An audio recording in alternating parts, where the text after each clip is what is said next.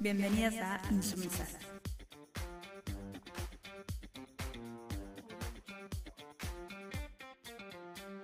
Buenas para todos, ¿cómo estamos? Eh, bueno, damos inicio al octavo podcast. Eh, el tema de hoy va a ser moda.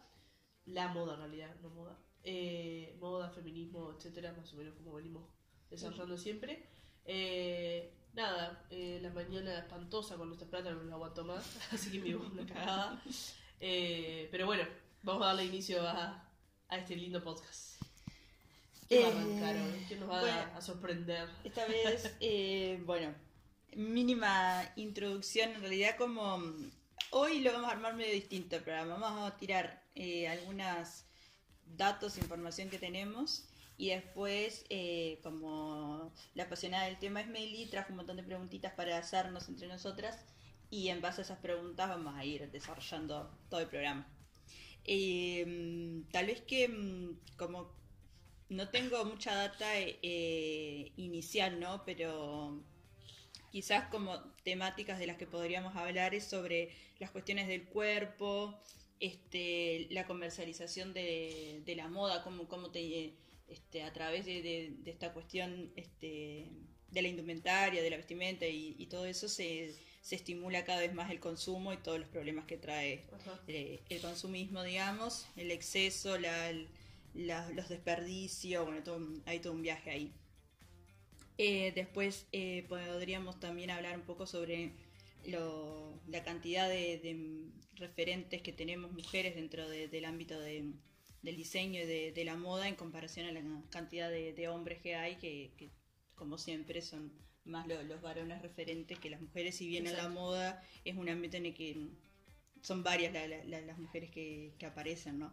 Y en- inclusive desde los primeros momentos en donde se empieza a desarrollar el concepto, digamos, como moda mismo, son mujeres las, las que empiezan con toda esa movida.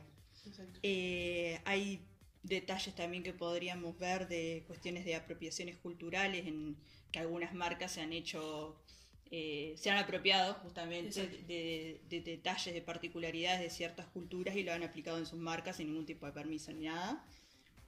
Eh, y después este vínculo entre lo que es moda y lo que es arte, si la moda es arte, si no es arte, y todas esas cuestiones que, que, no sé, son interesantes, este, porque hay toda una, una cuestión en cuanto a la eh, vestimenta como, como algo mm, funcional y toda un- una gama más vinculada a lo- al diseño mismo, y al arte en sí, donde mm, lo, lo funcional en realidad ahí no, no casi que no tiene cabida porque va, va por otro lado. Hay una artista, por ejemplo, que es eh, Irin Van Herpen, que es una holandesa, que hace unos trajes en donde mezcla como cuestiones tecnológicas con eh, la, la parte como más artesanal. y obviamente como no te vas a poner ninguno de, de esos diseños para salir, no sé, ni a una fiesta, ni a un supermercado, ni nada de eso, porque, o sea, no da, va más allá, es como bien artístico eso. Pero tal vez que podríamos hacer un, un resumen desde cuando empieza el concepto de moda y todas esas cuestiones, ahí, ¿te Eh, parece? Sí, cómo no. Bueno, yo tengo un par de, de datos para tirar.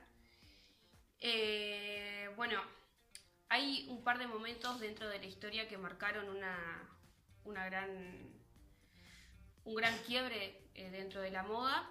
Tenemos que en el 47 Christian Dior dio un- una colección que marcó un antes y un después. Eh, sabemos que en el 47 estaba el periodo de la Segunda Guerra Mundial, entonces mucha gente estaba como no estaba en condiciones para estar eh, pensando justamente en la moda.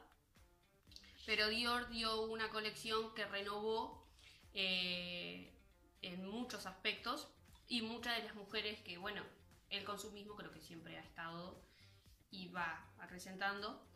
Pero la colección que dio Dior eh, fue una que muchas mujeres la querían tener por, bueno, por el nombre y demás y lo que estaba presentando Dior.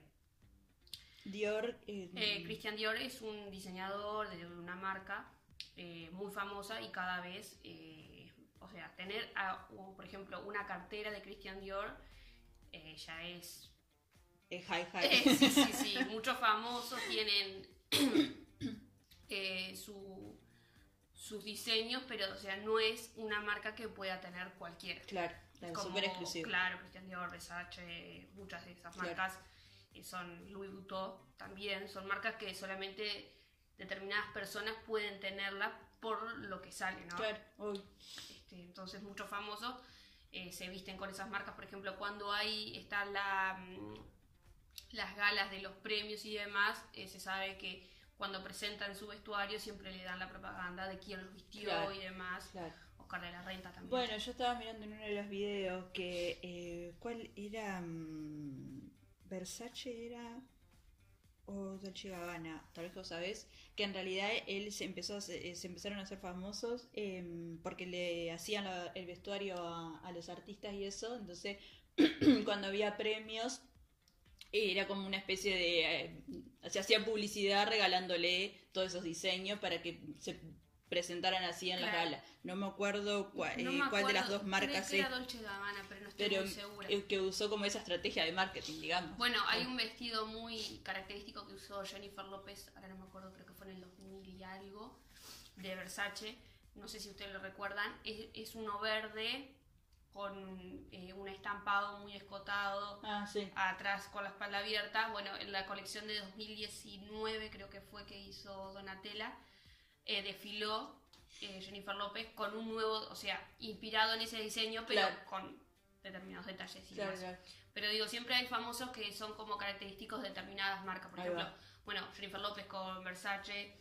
Eh, no, ¿Cómo eh, pasaban los jugadores de fútbol con Claro, Julia Roberts con eh, Dolce Gabbana o Chanel, ahora no me acuerdo, pero con alguno de ellos. Pero siempre hay como marcas que identifican a cada, Claro, a claro. cada actor. Bueno, Kristen Stewart, no sé si la tienen, que ahora tiene el papel de, No. de Diana, eh, de la corona. Bueno, en fin, ella es eh, como un gran símbolo dentro de, de- de Chanel porque siempre se, se viste con, con la ropa de, de- esa marca. Claro, ahí va. Eh, bueno, después tenemos que en el 60 surgió la minifalda de Mary Quant, por Mary Quant. En el 70... O sí, sea, la minifalda como la conocemos hoy. No, no, la minifalda al estilo de los 60. O sea, no la minifalda... Minifalda final. O sea, eh, mitad de, de, de, de la pierna. Claro. De la primera parte del fémur. no me sale del muslo. Después tenemos en el 70 las plataformas. Ahí va. Eh, se empezaron a utilizar los jeans, eh, los tejidos sintéticos. Casi. Después tenemos que en Nueva York eh, inició el estilo disco y en Londres el estilo punk con Vivian Westwood y Malcolm McLaren. Ahí va. Eh, y bueno, después tenemos también determinadas fechas que, que, bueno, fueron bastante importantes. En 1911, Paul Pourret eh, era, era bastante particular, no sé si particular, pero era para, para el momento bastante revolucionario. El tipo hacía fiestas y demás, y bueno, ¿Qué año estamos hablando? en el 1911. Ahí va. O sea, él tenía una forma de vestir bastante particular, los corsets y demás. Y después creó una línea de perfumes y, bueno, eh, se había hecho, no me acuerdo ahora bien cómo era el nombre, pero se había hecho un evento que llevó el nombre de él por, por todo lo característico que tenía él en sí. Eh, después tenemos a Coco Chanel en Chanel. el 1926 que revolucionó porque hizo un vestido negro. Ahí y va. dijo, ellas van a ir vestidas con este vestido negro. Bueno, en uno de los videos que yo estaba mirando decía como que Coco Chanel había introducido el color negro que antes se, Claro. se utilizaba solo en los velorios o la gente pobre, digamos, Claro, y eh, eliminó el corset. Como exactamente. que liberó a, las mujeres en ese sentido de- desde la ropa. ¿Vos, Jenny, querías decir algo ahí? Y los pantalones, yo quiero decir los pantalones. Fue la, la, creo que fue, no sé si la primera, pero de las primeras que, que diseñó pantalones para mujeres y además ella los usaba como para, bueno, yo también y vamos arriba. Claro. Lo- yo tengo que, por ejemplo, en el 66, ay, yo no sé bien cómo se dice esta marca, pero y es Saint Laurent, no sé cómo Ajá. se dice bien, pero es la de la I, la S y la L, no sé si lo Ah, sí. Eh, en el 66 creó el primer smoking para mujer. Ah, ahí va. Y tres, o sea, en el 33, si no estoy mal, en París una mujer fue amenazada por un policía que podría ser detenida por llevar un smoking de hombre. Puedo llevar una máquina. Y bueno, después... eh, Bueno, en, a, eh, a principios del siglo XX, ahí en torno al, al- entre el 20 y el 30, ponele, este, ahí aparecen la- las flapper, que son como estas mujeres totalmente al estilo Tamara Lempica, así fuman, eh, salen solas, manejan, toman, como súper, o sea, era toda una novedad para la época, ¿no? Claramente. Hoy en día, o sea, Es algo... Claro, o sea, es increíble que eso sea una novedad, pero bueno, en fin.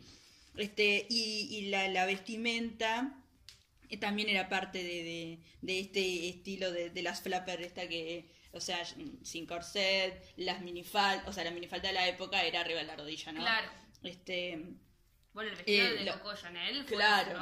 el- la ropa súper suelta y, mm, y una de las cosas que decían que en- cuando empieza a pasar todo esto, que empiezan a aparecer la- las minifaldas de, de esa época, digamos, en algunos lugares inclusive las mujeres podían ir presas por llevar minifalda. Claro. O sea, sí, tremendo. Sí, sí. Increíble.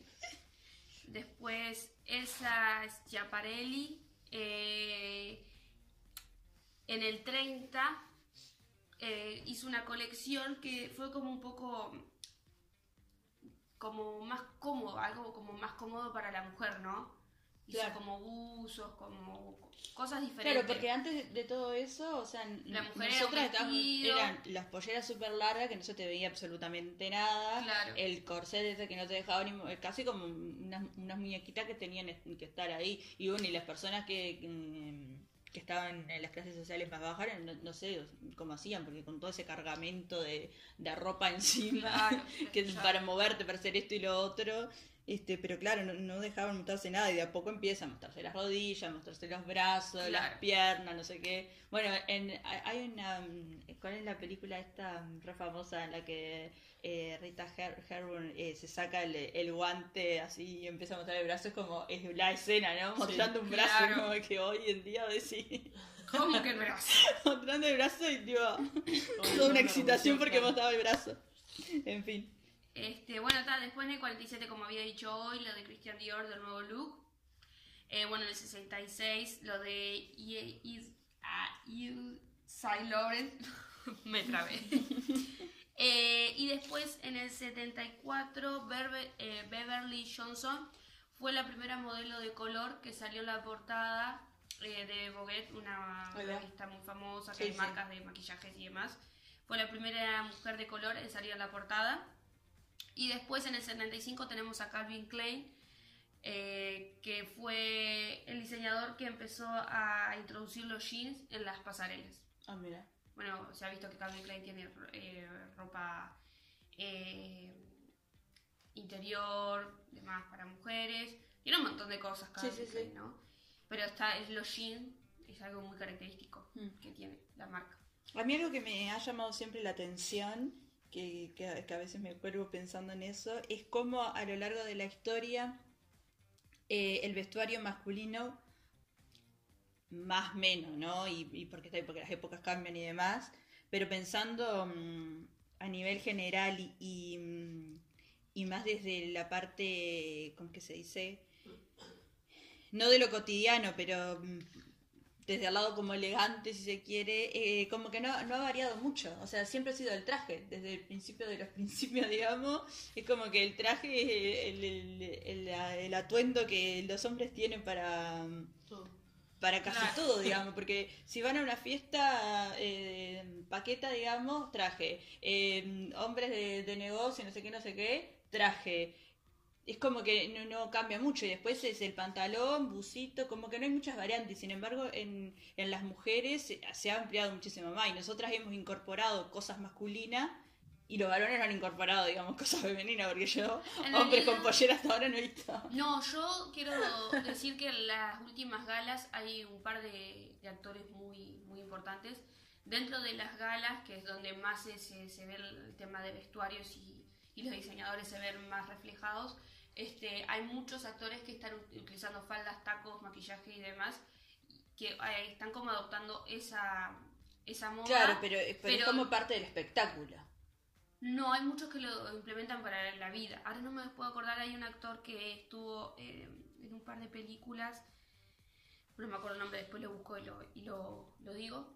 pero él es uno de los actores que utiliza tacos, pollera, pero lo utiliza como nosotros utilizamos un pantalón o, demás, pero no son todos, ¿no? Claramente. Obvio que sí, no, por eso digo.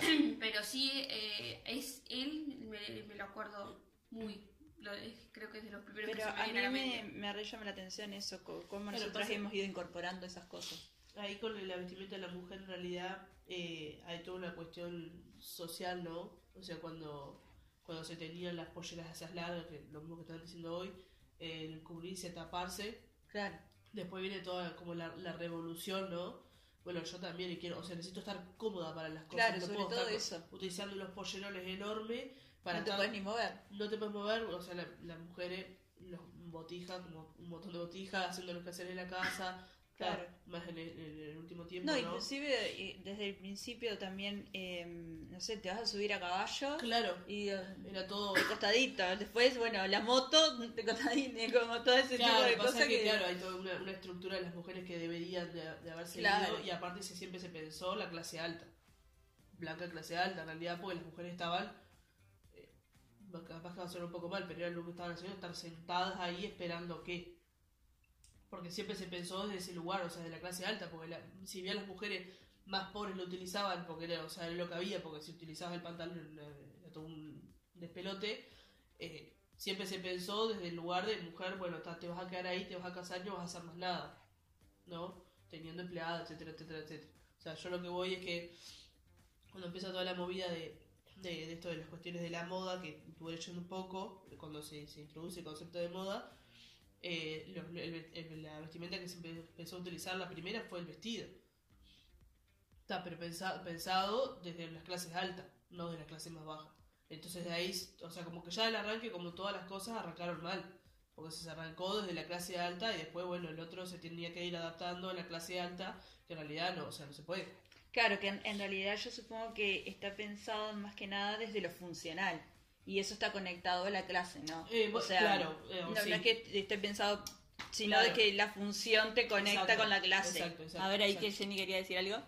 Sí, que, que, que no, que la moda está dirigida para la clase alta directamente, que en realidad está pensada para que la clase alta empiece a usar cierta determinada indumentaria y todo el resto de las clases, digamos clase media y para abajo, van a empezar a, a querer imitar eso porque se quieren sentir como, no sé, más eh, importantes.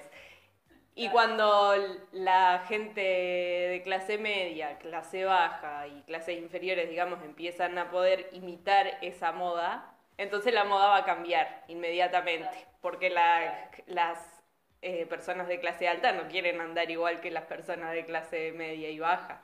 Entonces, así, de esta forma, ahora está toda esta cuestión de la, del fast fashion y esas marcas que tienen... No, no tienen cuatro colecciones eh, por año para cada estación, sino que tienen 12 colecciones porque tienen que cambiar muy rápido, porque la gente quiere cambiarse de ropa todo el tiempo porque ya pasó de moda. Yo leí y encontré que, no sé muy bien, no investigué mucho, es la verdad. eh, George Sieber, capaz que algunos saben quién es, dijo en 1905 que la moda es, eh, es una continua emulación de los grupos prestigiosos, por cuanto las clases inferiores buscan emular a las superiores. O sea, lo que dice Jen, Claro. la clase alta va a querer tipo ser distinguida. Es que, O sea, claro. me quiero diferenciar de, de- del, del, de acá para Del pueblo. Del pueblo, iba a decir el pueblerío, pero me tengo que del diferenciar. proletariado. Claro, o sea, lo vemos ahora, yo creo, capaz que uno porque está se repiensan las cosas de otra forma, pero en, en Instagram o cualquier red social que vos ves a, a, a esa gente con tanto dinero que compra y gasta y, y tiene empezó a tener como su, su impronta y ves que el pueblerío quiere empezar a, a copiar. Claro. ¿no? Porque ahí entra otra cosa, ponerle yo, bueno, hablando de Wanda Lara, por Wanda, Ay, no, por favor, Te no amamos. en el tema. No, no, no vamos a entrar en el, tema Wanda Lara, siempre voy a, a algo concreto, ¿no? Una vez estaba viendo una revista, una X, que es una chotera, eh, y estaba mostrando que Wanda y, e Icardi tenían la, la ropa con, ¿cómo que se dice? Eh, le habían puesto el, sus iniciales. No, le habían como el bordado esa X marca muy prestigiosa, al igual que el auto. Claro. El, Roll, el Rolls Royce Sí, que ellos tienen, uno totalmente. tanto, totalmente personalizado de Wanda e Carl. Claro. Amamos a Wanda. es un chiste igual. Ahora, ¿vos querías decir algo? Ah, está. No, yo para quería decir con eso que estaban diciendo ustedes em, que claro que em, a ver las diferencias de clase siempre existieron y, y siempre hay cosas que, que nos quieren que que las diferencian, ¿no? Así como está toda la cuestión arquitectónica, bueno, la vestimenta pasa lo mismo.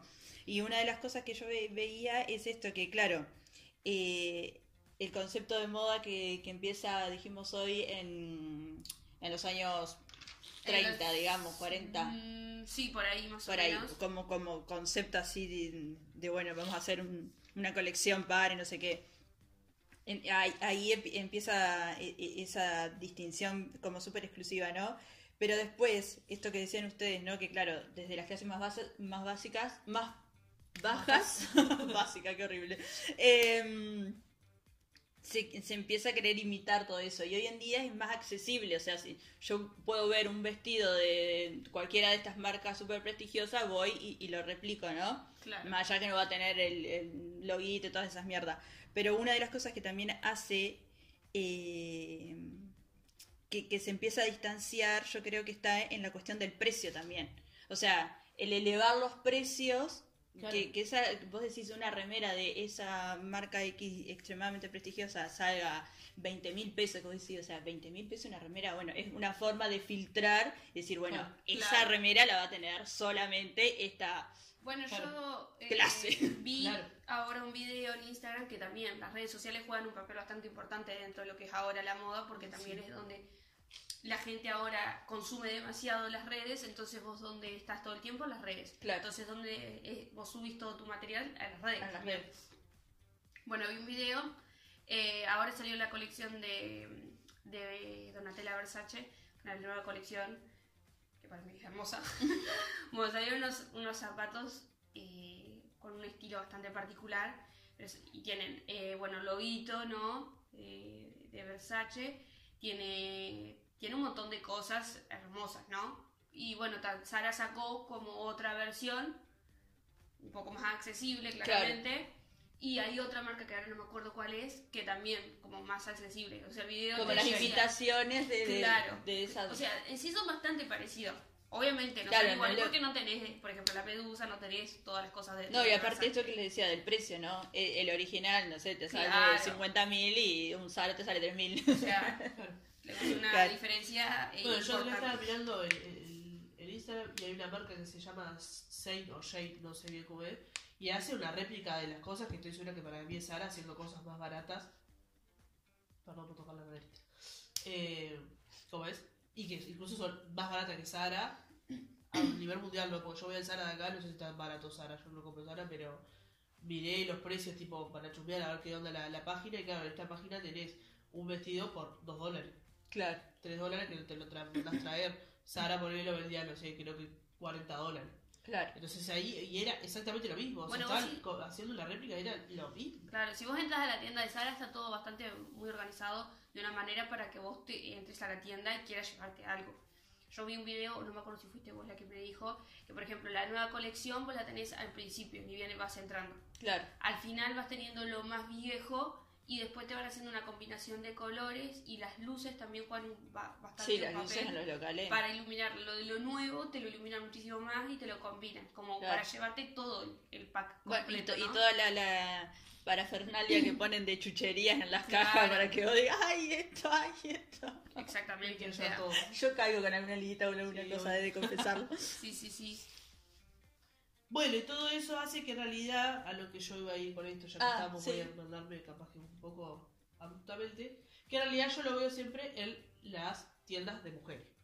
Porque yo lo veo en la, en la caja, ponele, voy a una tienda de X de varón, Cuatro- los cuatro vasos. los cuatro vamos a meter cuatro hace, Oscar y todo lo demás, y hay como cosas muy El, el puntuales. cintito, eh, los boxers y... Y los perfumes. Claro, pero si vos vas, por el, el cintito no te sale 100 pesitos como nos salen la- las, las gomitas o, los soquetes que necesitamos para usarla con la Claro. zapatilla. Es un sitio que te sale mil y pico de pesos. Estoy diciendo una buena, Sí, sí, pero sí. es por ahí. O sea, no es lo mismo, pero yo veo que vos entras a una tienda de mujeres, vamos a, todo esto está entre comillas, gente, ¿no? Mujeres o varones, y no es lo mismo, o sea, le- es totalmente diferente. Y ahí ya entramos, obviamente, a lo que vamos a ir. Eh, la diferencia que hay, ¿no? Abismal entre cómo los, estamos totalmente las mujeres metidas con las cuestiones de la moda. O sea, los- nos, nos han metido, mejor dicho. Sí, o sea, es, es bastante... Puede ser sí que nos han metido y hay, hay muchas cosas que, nos guiamos también por el consumismo. O sea, se, que- se ha ido. la- yo en un documental. Perdón que te corté, pero me acordé. No, estoy- no, no, sí, me sí, lo sí. quiero olvidar. Porque va conectado con lo que decía Jova recién. Eh, cuando empiezan los grandes almacenes. Donde hay de todo un poco, de- desde cosas para la casa hasta cosas para tu cuerpo, digamos. Eh, y aparte había mucha cafetería, mucha ese estilo de cosas, ¿no? Bueno, en, la mujer eh, siempre estuvo más reservada al lugar que, que al espacio público, ¿no? Entonces cuando empiezan to- toda la, esta mm, eh, a, ubicarse grandes almacenes en las diferentes ciudades, eh, hay un- un- una estrategia de marketing que ahora el, el- el nom- el nombre del señor no era un sobrino no sé qué de Freud. eh, él piensa en, en el público de esas grandes almacenes, pensando en las mujeres, porque decía, mientras que los hombres se juntan eh, a sus cuestiones, a sus reuniones de negocio, no sé qué, no sé cuánto, y van acompañados por sus mujeres, las mujeres tienen que estar haciendo algo. Entonces, ¿qué les ofrecemos? Bueno, todo ese Toda esa gama de tiendas, no sé qué, y no sé cuánto, y así empiezan a, a surgir, es, co- es como, bueno, dan- darle su- y era un espacio también que estaba habilitado socialmente para que la mujer eh, tuvieran fueran como de a grupos, bueno, a recorrer esos espacios, ¿no? Era como un espacio público aprobado socialmente para las mujeres andando solas, porque aparte estaban ahí adentro, estaban contenidas, no eran que andaban solas por la calle, no sé qué, ¿no? Pensando en Claro, pri- claro. principios, fines del 20, fines del, a ver, 19. 19, principios del 20, por ahí Claro. más o menos, ¿no? Y ahí empieza eso de, de, bueno, dirigimos todos hacia las mujeres. Claro. Este, entonces mm, se, se- va incorporando, ¿no? Claro, sí, sí, como todo. en como el por- por- imaginario social y, bueno, esta- estamos, eh, nosotras somos como e- e- ese público al que ha apuntado siempre. Claro. Y bueno, y después cargado a toda la cuestión de, de, de nos- a nosotras se nos asigna, a nosotras se nos viste, a nosotras se nos todo. Exacto. Este, y, bueno, las cosas van decantando y tenemos lo que tenemos hoy, básicamente. Yo creo que quería hablar de un, un par de cosas, que era, por ejemplo, lo que cuesta llegar a ser un, un diseñador de alta costura y que no es algo que, que, que vos digas, uh, es un, algo que me recibo y consigo, bueno, creo que ninguna de las carreras No sé, ya. En fin, pero bueno, creo que no es algo que, que sea fácil de, de llegar y más si querés llegar a Es las súper exclusivo. Claro, o sea, tenés la Semana de la Moda en París y ahí... ahí- París, Milán y, y Nueva York son como las tres. O sea, son las top- Milán es el top top. Sí, sí, es... Bueno, en fin. Yo recuerdo que cuando era más chica yo quería ser diseñadora. Yo tenía sueño era ser... Pero por diferentes motivos, me recuerdo que una vez yo le dije a una profesora de, de mi liceo, le digo, quiero hacer esto y esto cuando, cuando sea grande. Me dice, ¿estás segura? Mira que no es una, algo que sea muy viable, lo puedes tomar como, eh, como un pasatiempo, pero no creo que sea algo como muy te viable". repinchó el sueño. Me lo Tremenda. Y fue me como... vas para adelante. Bueno, y ta- me dejé, también me dejé un poquito llevar, ¿no? Pero digo, tal vez que en algún futuro pueda hacer algo. Bueno, eh, Carolina Herrera empezó recién como a los 40 Sí, años. sí, ya sí. tenía toda un- una base económica, social y demás Eh, que bueno, la tal vez que lo recontrayudó. puedo llegar a tener. Pero bueno, uno nunca sabe la vuelta de la vida. Este, pero sí, eso es, o sea, creo que hay determinadas marcas que, que claramente son de muchos años que están, que han pasado de, de familia en familia y no es que, obviamente han surgido grandes diseñadores ahora y demás, pero digo, creo que los que están... Sí, siempre está como el, el típico, la típica que vino de clase pobre, no sé qué, y Exacto. llegó allá, pero de no sé cuántos miles, uno solo. El resto, o sea, Exactamente. ya estaban en un entorno social que, que habilitaba todo eso. Exactamente. Y otra cosa que también de la que quería hablar era el tema de, bueno, que ahora, eh, no sé si la tienen, eh, creo que sí, Victoria's Secret, los desfiles que hacía, le- bueno, ellos tenían siempre temáticas diferentes para cada, para cada, ¿cómo es? Eh, no me está saliendo el nombre, para cada. Colección. colección. para cada colección. Y bueno, ahora se habían cancelado los desfiles por, por todo, todos los movimientos que se estaban dando y demás, cómo se estaba comercializando el cuerpo de las mujeres, que estaba determinado para, de- de- para un tipo de cuerpo de Determinado mujer. cuerpo, claro. Eh, había tenido problemas también porque en, un, en una pasarela se había utilizado, no me acuerdo, era algo de alguna tribu, pero no me acuerdo qué, como para mostrar algo. Claro. Y bueno, se armó todo un. un- Sí, sí, sí. lo que hablaba yo se ve la apropiación del- de, de Exactamente. la. Claro. Por eso después lo, lo editaron y todo y no salió directamente el Claro. desfile. Y bueno, ahora se supone que va a salir como una nueva versión, como para, para- como una nueva versión de Victoria's Secret, pero en realidad es todo más que nada por todo lo que está pasando. y Claro, bueno, para limpiar ahí un poco. Lo tuvieron bueno. que hacer sí o sí, porque si no, Claro. estaban Sí, sí. total. Yo encontré que, eh, esto es un datito que encontré por ahí, eh, que la primera directora de creativa de Dior, o sea, que fue hace poco, no fue hace mucho creo, La primera directora. Creativa. creativa Ajá. De Dior, Mónica, no, oh, qué pavada, perdón, disculpen, María Gracia Chiuri, algo así, eh, cuando lanzó la primera colección, o sea que estaba, estaba a cargo de ella, la denominó Todos deberíamos ser feministas. Y rompió todo la señora, porque, o sea, tipo, acabó con todo. De una nombrarla así, fue como tipo. ¿Y, y qué había en esa colección? ¿Te, te bichoneaste ahí un No, poquito? no, No, Ah, no, no, hay, no, hay no. Hay que Tanto no llegué, pero Claro, porque. me llamó poderosamente la atención. No llegué a buscar un poco más, voy a decir la verdad. Pero. Búsquenlo, porque a mí me llamó la atención, pero tal, no, no me mandé Bien, mucho bien. más a buscar, pero. eh, fuerte la señora se mandó. La primera y Tuki dijo, esa, por ahí. Claro, es habría que ahí". ver a ver qué, qué onda si, si el título después se condice con lo que.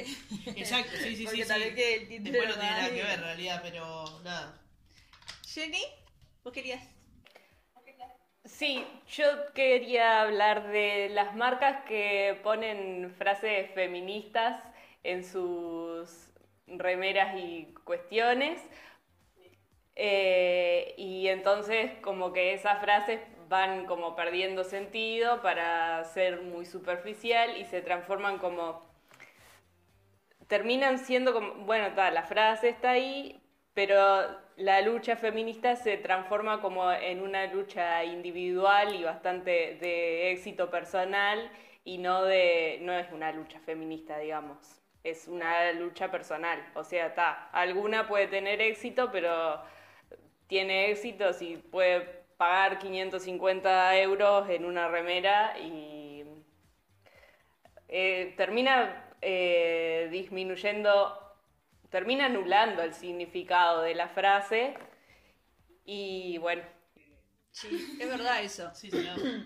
Es cualquiera porque aparte, una, como que si poner la frase, aparte de todo lo que ya dijiste Jenny, que totalmente de acuerdo, como que pretenden quedar bien paradas, Exacto. digamos, porque ay, tenemos una remerita que dice tal y tal cosa, y, y lucirse, digamos, es como dan vuelta la, Claro, la que torta, que, digamos, como realidad- que banalizan toda la lucha. Exacto. Pero pasa que ahí está ver que eh, que toda esta cuestión de la moda, hablando un poco no, eh, va en una parte individual en realidad. Si bien es algo social que se viene, ¿no? Se da como de a grupos, que cada cual tiene su impronta, qué sé yo, termina siendo algo individual.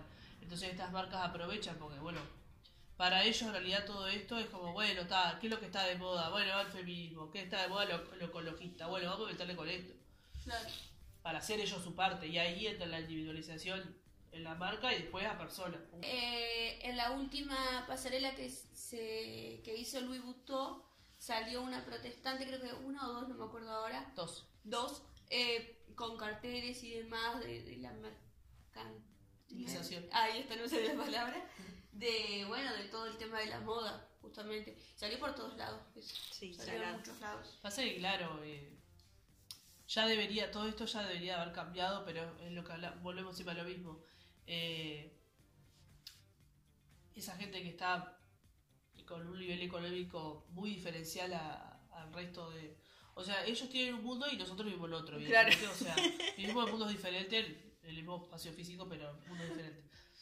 Ni Ellos siquiera no van en ser- espacio físico en cierto punto. Y tampoco, en realidad, porque sí, es verdad. Bueno, en fin, en este mundo. Eh, ellos lo van a seguir haciendo porque para ellos esa es el- la, la vida que conocen, no sé. lo- ahí ya entraría otro tema que no vamos a meter ahora, pero hay como una gran diferencia de que, claro, no se va a acabar, lamentablemente, ¿no? Y lo creo, no creo que haya un cambio de, de lógica de ver esas cosas, porque ellos están en ese mundo y ese mundo está bien, ¿no? Claro, claro. O sea, para ellos está comprarse esa remera con una frase, ah, está, yo soy una mujer empoderada, empoderada. Empoderada. Empoderada, empoderada, empoderada. Todo esto la toda tapada. Eh, y tal, con eso ya, ya es suficiente. Pero Claro. está, tenés, o sea, señora, hay otro millón de cosas que es más importante que, que eso, que no quiere comprar la remera a, a Dior con una frase. Pero Bueno, la Mikala de ahora, cara de Evelyn, de Evelyn, salió con, al- con algo del feminismo y fue bastante, no sé si criticado, pero o sea, se estaba diciendo como claro que el mensaje que se estaba dando era bastante difuso. claro, es lo que decía Jenny. O sea, Claro. se pierde todo. Se pierde el- en una frase porque la puso una, una marca en una remera y ya se perdió todo en realidad. Porque aparte es contradictorio, porque Claro. el feminismo es anticapitalista, y o sea, y todas estas marcas son profundamente capitalistas, entonces como no, no, No hay, no hay es total, no, no, no, no, no, ni a. Che, antes de que pasemos a las preguntas que tiene Mary, eh, un detalle para esta cuestión de, mm, ¿cómo es que se le llama? Lo voy a decir así, eh, bruto, porque no, no sé cómo es el nombre concreto, pero eh, las modelos como más, más gorditas, así, Bueno, eso ¿Cómo yo es? discrepo el plus size. Plus size, ahí Ya- va. O sea, no entiendo por qué carajo, o sea, entiendo y, y- entiendo, sí, pero me molesta que hagan como esa, entre la- las modelos, bueno, hegemónicamente... Y el plus size. Y claro, es como, o sea, son cuerpos. O sea, claro, hay una... Y encima no tenés- son los mismos modelos, mismos diseños exactamente. No, eh, para nada. Luego le voy a dar crédito a una marca de acá de Uruguay, ¿no? Pero me pasó una vez que, claro, yo fui a comprar un pantalón, no había en, en lo que yo estaba buscando el talle mío, que era un talle 42. eh, y me dijo, no, ese ya entra en el plus size. Yo la quedé mirando como diciendo, ¿me estás tomando el pelo o me estás boludeando?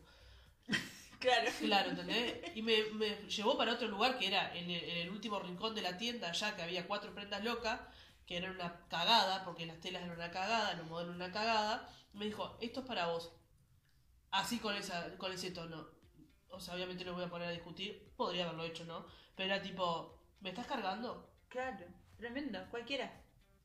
O sea, ¿qué onda contigo? Sí, cualquiera. Eh, nada, y así como un montón de, de- de varias tiendas. de- no, la plus size por allá.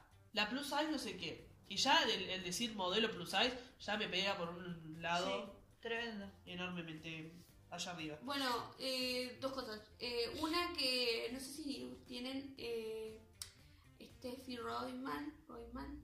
No, No, no, te No, bueno, ella tiene una, eh, hizo una, una línea de trajes de baño, hizo un desfile, y los trajes de baño, o sea, no importa, tipo, el, el- la forma del cuerpo, no, no importa, o sea, los trajes de baño son trajes de baño. Claro. Sí, después pueden ver la colección y eso, y el, y el desfile que hizo, está, está muy bueno. Claro, es que en realidad debería ser así, no es tipo, no, no me podés clasificar el, el plus size o los o, o no sé, los talles, porque, o sea, talle 500, en los talles 30, 28. Primero ya que, primero que la ropa tenga un número y un talle ya me molesta. Debería No. ser ropa. Sí, no, bueno, pero, tenés ropa. una referencia. A mí lo que me molesta es que se diga, bueno, Claro. los talles, eh, el talle ideal es el, no Los sé, no, no tengo ni puta idea cuál es el número ideal, pero ponele el 30, ¿no? El talle, lo otro es especial o porque es muy delgadito, porque, o sea, está bueno, pero tenerlo como referencia porque cuando vos vas a comprarte ropa tenés que tener algo que- de referencia para saber es esto, Claro, pero ¿no? podés, podés, o sea, yo lo que voy es que podés eliminar los números y letras y que haya ropa. Vos lo mirás y decís, me lo voy a probar. O sea, lo vas a dividir, pero no necesariamente tiene que tener un número o una letra. A eso es lo que yo voy. No, Porque ahí pero- es- entra en una clasificación. No, para Bueno, mí- Para mí que sí. Para mí el problema no es Ah, si- bueno, para mí sí. Para mí el problema no es si tiene o no tiene número. Para mí el problema es lo que le cargamos a ese número. O sea, si todo el tiempo me están diciendo que si después del 40 es para tallas especiales no sé qué, que si debajo de no sé qué es tal cosa, ese es el problema. No, no es si son números, si son letras, si lo que sea, porque eso es una simple referencia para que sea fácil de- para vos ir y, y agarrar y no tener que estar, o si no te querés probar o algo. Para mí es lo que nosotros le cargamos a esos números. Ese es el problema. No que lo tenga o no lo tenga. No sé, me parece a mí. A ver, Jenny, vos qué ibas No, Sí, es, de- para mí es lo mismo, es como esa separación de que, bueno, los talles que están bien, o sea, si usas estos talles, tenés un cuerpo adecuado. Ya si usas estos talles o estos talles, no, o sea, es, es como que se separan y no, ta, no tiene sentido. Y eh, encima se llaman talles especiales o, o bueno, plus size, que ta, no está bueno. Aparte, Está el plus size, encima el plus size, como que si fuera poco, que es una cagada el nombre, le ponen un más. O sea, si te quedó poco por, por entender que es, es más de lo que hay, es un, un más. Claro. Plus size más. O sea, ¿y hasta dónde vamos a ir? Sí, cualquiera. Sí, suele pasar. Yo, yo recuerdo que eh, cuando era más chica, o bueno, hasta ahora me ha pasado, yo, soy- yo soy bastante flaquita y soy bastante alta, ¿no? Bastante alta tampoco que... oh, Un 80 la. Pero digo, me ha pasado de ir a la tienda que me pruebo algo y me gusta salir a veces de- desde el probador y bueno, por ejemplo, si voy o voy con mamá o voy con alguna de las chiquilinas, mostrar a ver y que den como... Y siempre están, viste, ahí el vendedor. Y dice, ay, eso te queda hermoso, aparte con el cuerpito que tenés y demás. Siempre te tiran esa, viste, o sea, Sí, sí. ese es mi espacio. No, no, No, pero aparte de eso, lo de con el cuerpito que tenés, o sea, todos los cuerpitos son lindos. claro. Claro, pero. Claro. A ver.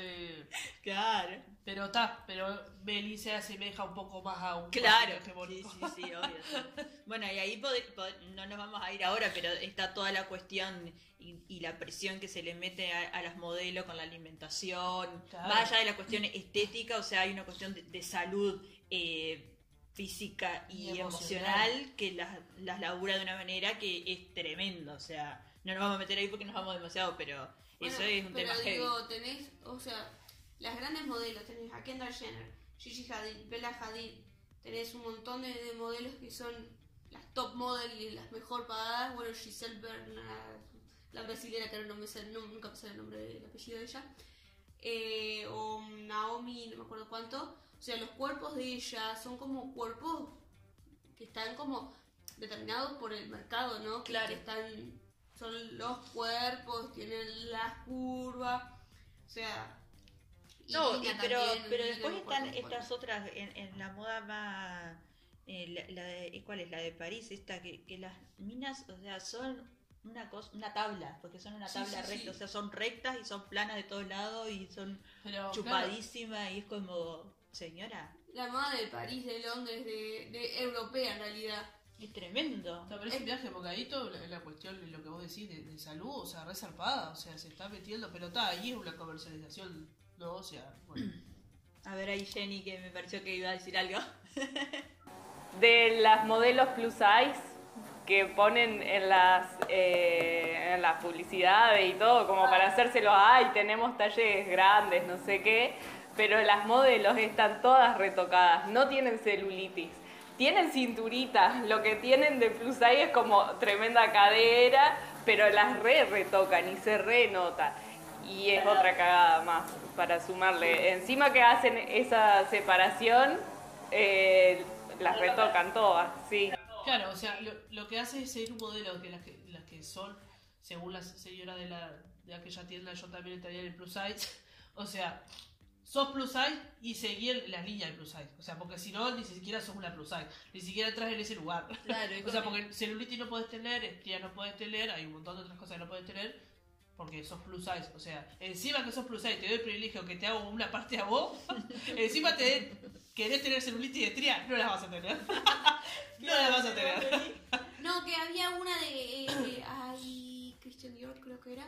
Que hizo una pasarela con. Eh, no, eh, era No. Dolce y Gabbana. Dolce en Gabbana. 2018.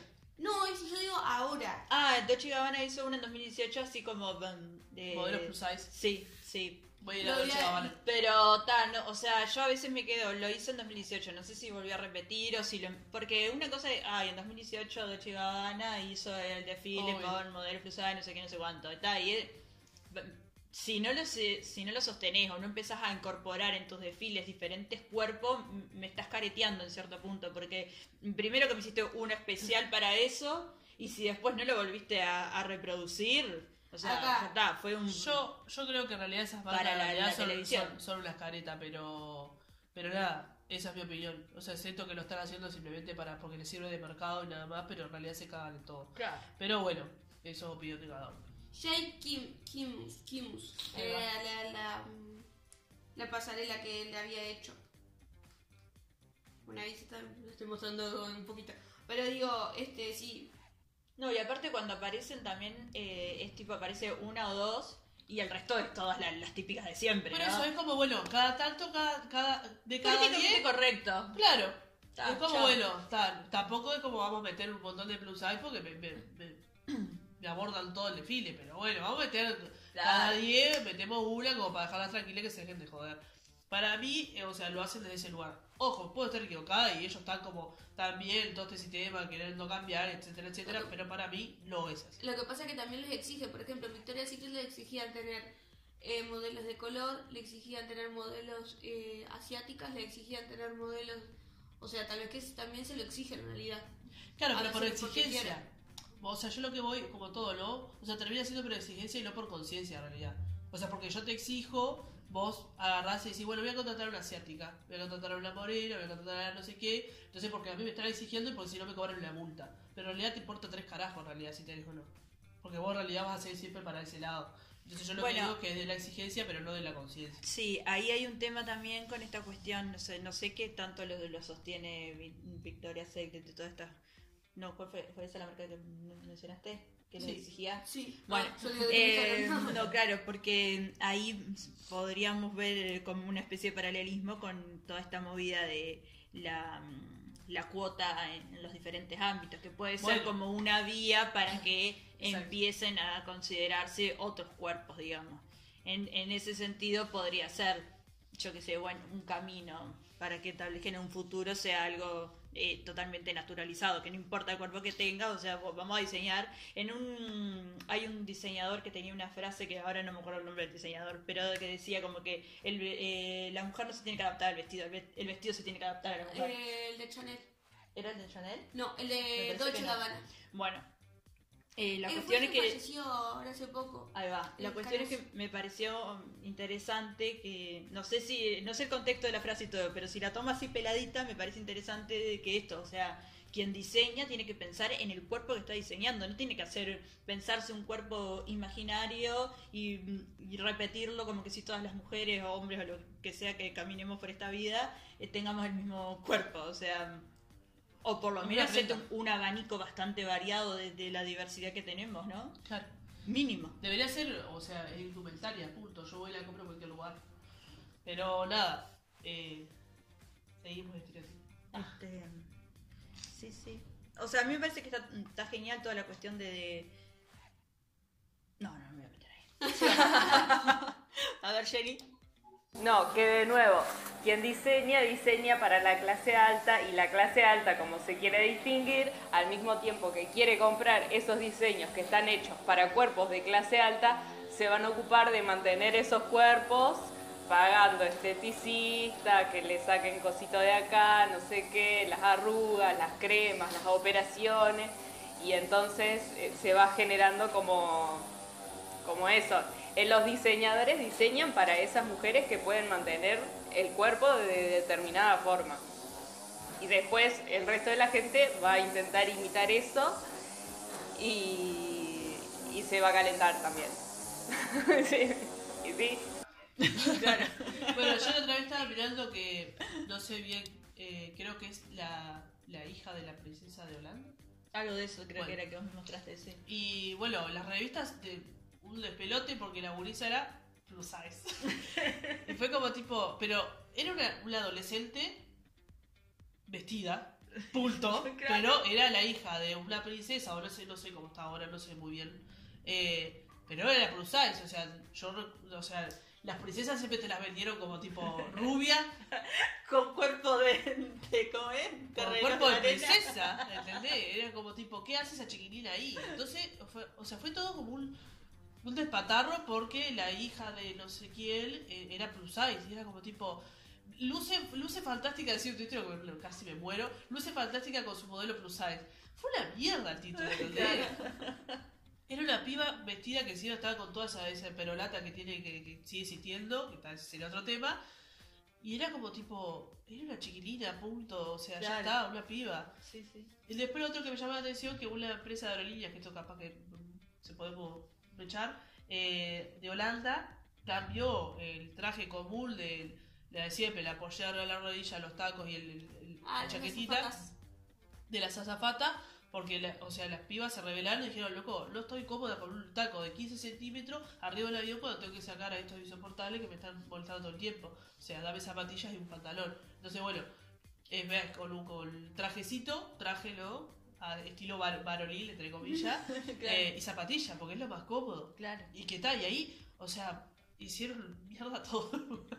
todo algo que venía hace pila de tiempo de las azafatas. Claro. La pollera, lo- bueno, el tema de la depilación, otro tema que en realidad, esta es una pre- empresa, no me acuerdo que era, eh, ¿cómo es? Árabe o algo así, que les tiene que eh, costear la, la parte de estética que le exige la empresa, porque era tipo un montón de plata que los varones lo invertían. Claro. Porque a las mujeres sí les exigía que tenía que ir depilada y peinada de peluquería. Era como tipo, pero está, pero toda esa plata, ¿quién la va a pagar? Claro. Me la tengo que sacar de mi bolsillo. Sí, Si sí. lo querés así, me lo tenés que costear vos.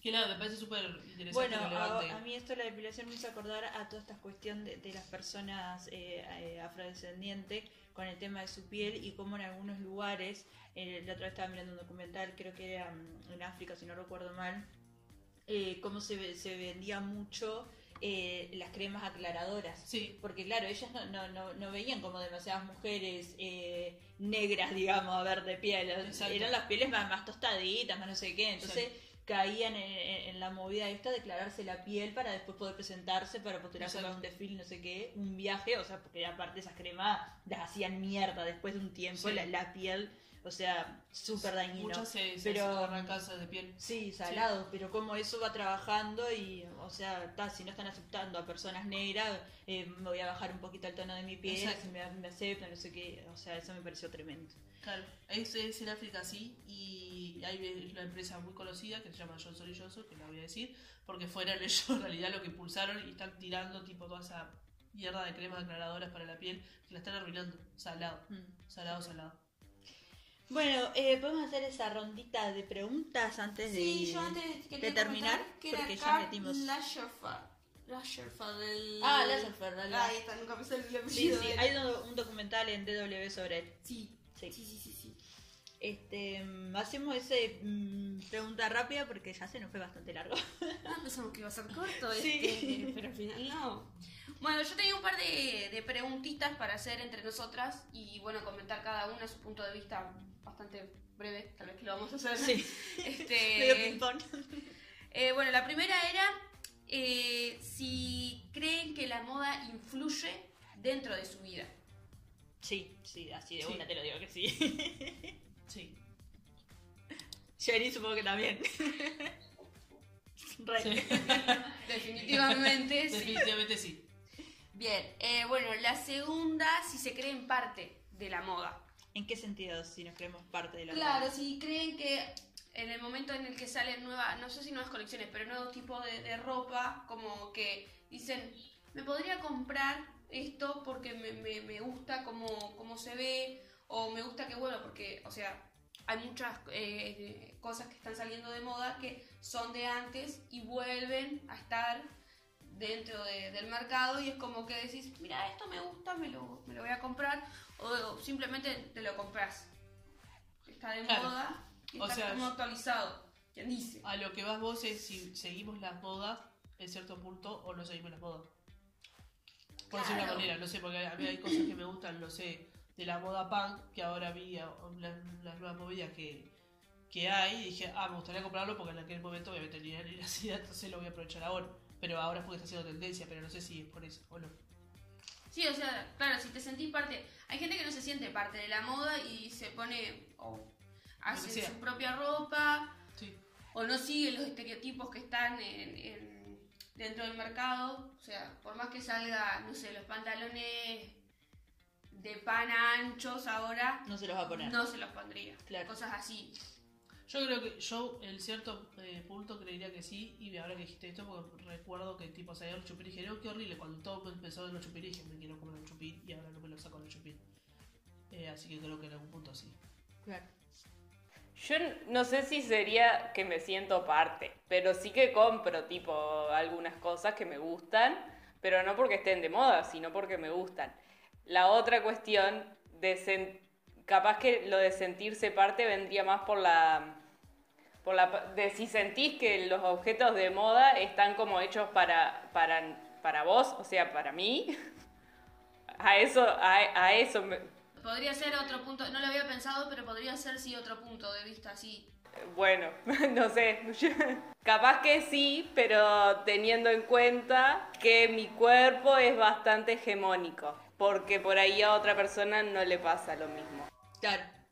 A mí, a mí me pasa más o menos lo mismo que a Jenny, o sea, yo no es que salió X cosa y ya, o sea, como que estoy comprándome todo lo último que sale, sino que Claro. dentro de mi estilo, si hay cosas que me copan, me las compro y es verdad, o sea, tampoco es que, ay, soy el cuerpo, pero dentro de todo caigo dentro de los márgenes, entonces puedo decir que, que sí, que hay cosas Claro. que yo siento que pueden estar dirigidas, Claro. este, pero es eso, porque justo calzamos en, en ese cuerpo que supuestamente es el Está más bien. menos, digamos, Claro, pero sí, caemos sí, sí. en esa. Entiendo. Eh, bueno, la tercera pregunta. Ay. Si creen que han habido cambios dentro de la moda con el movimiento feminista, con los diferentes movimientos que se han dado, o sea, si creen que han habido mo- eh, cambios, ya sea en la indumentaria, ya sea en la forma en que se comercializa, ya sea de cualquier punto de vista, si creen Sí, que han habido cambios. Yo creo que sí. Bueno, ya el hecho de pasar de, de las, polle- las polleras, la pollera al pantalón me parece ya un cambio revolucionario para mí y creo que, que re sí, ha re habido un cambio. Sí. Y bueno, la forma de comercialización es mundo capitalista, así que bueno, en fin, eh, se va a vender a como le sirva todo a- al pueblo rico. y nosotros seguimos. Al pueblo rico. Me encanta decir pueblo rico, porque es pueblo rico. Jenny. Sí, sí, yo creo que sí, que van y van habiendo cambios. Eh, de la misma forma que por el feminismo, que como que está en la onda, se empiezan a usar frases feministas en, en cosas, de, en objetos de diseño, yo creo que en la historia también, bueno, por ejemplo, el traje de baño ya es como, porque antes iban a la playa con tipo lo que sería una calza hoy musculosa, digamos, y que tape todo, o con mangas incluso. Y ta, y ya eso ha cambiado mucho. Ya es como un indicio bastante claro de los cambios. Re, sí, sí, estoy totalmente de acuerdo con las gurisas. O sea, y, va- y vamos en evolución. Este, es verdad, el, el traje de baño me había olvidado de eso. Sí, Me he olvidado también, sí. Es cierto, sí, eso ya. O sea, yo creo que tendríamos que llegar al punto donde mm, sa- sacarle la carga que le ponemos al cuerpo en el sentido eh, mercantil, eh, sexual eh, y mm, no sé, y de objeto de deseo, digamos, como que habría que, que sa- sacarlos. e- Esas tres categorías me parece que fun- funcionan juntas y sobre todo marcada en el cuerpo de las mujeres. Entonces, una vez que nos liberemos de, de, de tres como condimentos que le han puesto este sistema, este, ahí podríamos funcionar entre un montón de otras cosas, este, pero podría ser mucho más rico inclusive. Muy bien. Eh, la siguiente es si para la hora de buscar trabajo, obviamente también depende de qué tipo de trabajo, pero digo, cuando se busca en el ámbito laboral, cuando estás sea iniciando estás buscando otro trabajo, ¿influye la forma de vestir? Sí, re, re. En todo. No vas a ir a buscar trabajo de jogging, digamos. Claro. Claro. Sí, Sí, sí. tal cual. Estaría bueno, pero no. Claro, hay como, hay, eh, ¿cómo que se dice? Como convenciones sociales de que, bueno, para ir a buscar trabajo debes de presentarte en determinadas condiciones, eh, ¿cómo era que se les dice? Buena presencia, Buena presencia. bla, bla, bla. Eh, en fin, todo un tema también para, pero es obvio que, que, que sí. No importa, aparte sí. sea cualquier trabajo, porque si por el, pongo un ejemplo, no se lo tome la mal nadie, pero voy a buscar trabajo en la construcción. Si yo voy de. Me acordándome del cuento de papá que hizo en un, su momento que cayó con la campera de cuero, pantalón y la camisa blanca, fue tipo, amigo, a la construcción venís así, o sea, no da, ¿entendés? O sea, yo no caería, creo que a buscar un trabajo de oficina de una manera, con, no sé, la, zapat- la zapatilla X, la yoguineta o la calza, porque no me lo van a dar. Claro, Porque es la realidad. Claro, es como que tenés que adaptarte según... Que puede ser lógico o, o puede que decir no, ¿por qué? O sea, Claro. yo voy con la ropa que yo uso, o sea, si voy a ir a trabajar me tienen que tomar por mi capacidad y no por la manera que me he visto. En todo caso, después me van a dar un uniforme, así que de última, o sea. ¿qué te importa cómo he visto yo? Pero está, hay convenciones, pactos sociales que, bueno, hacen Que que, que funcionemos así. ¿Cuánta gente hay que se gasta los últimos pesos para comprarse algo lindo para la entrevista esa y Claro. ojalá que tenés ese laburo porque ya no te queda plata? Exactamente. Claro, vos te compras la camisa, te compras las sandalias porque ya no te queda más nada. Y es como, no, la próxima. claro. Perdón, iba a decir. Pero bueno, en fin, sigamos. Eh, bueno, la siguiente es. eh, esta podría dividirse en dos, se me acaba de ocurrir, ¿no?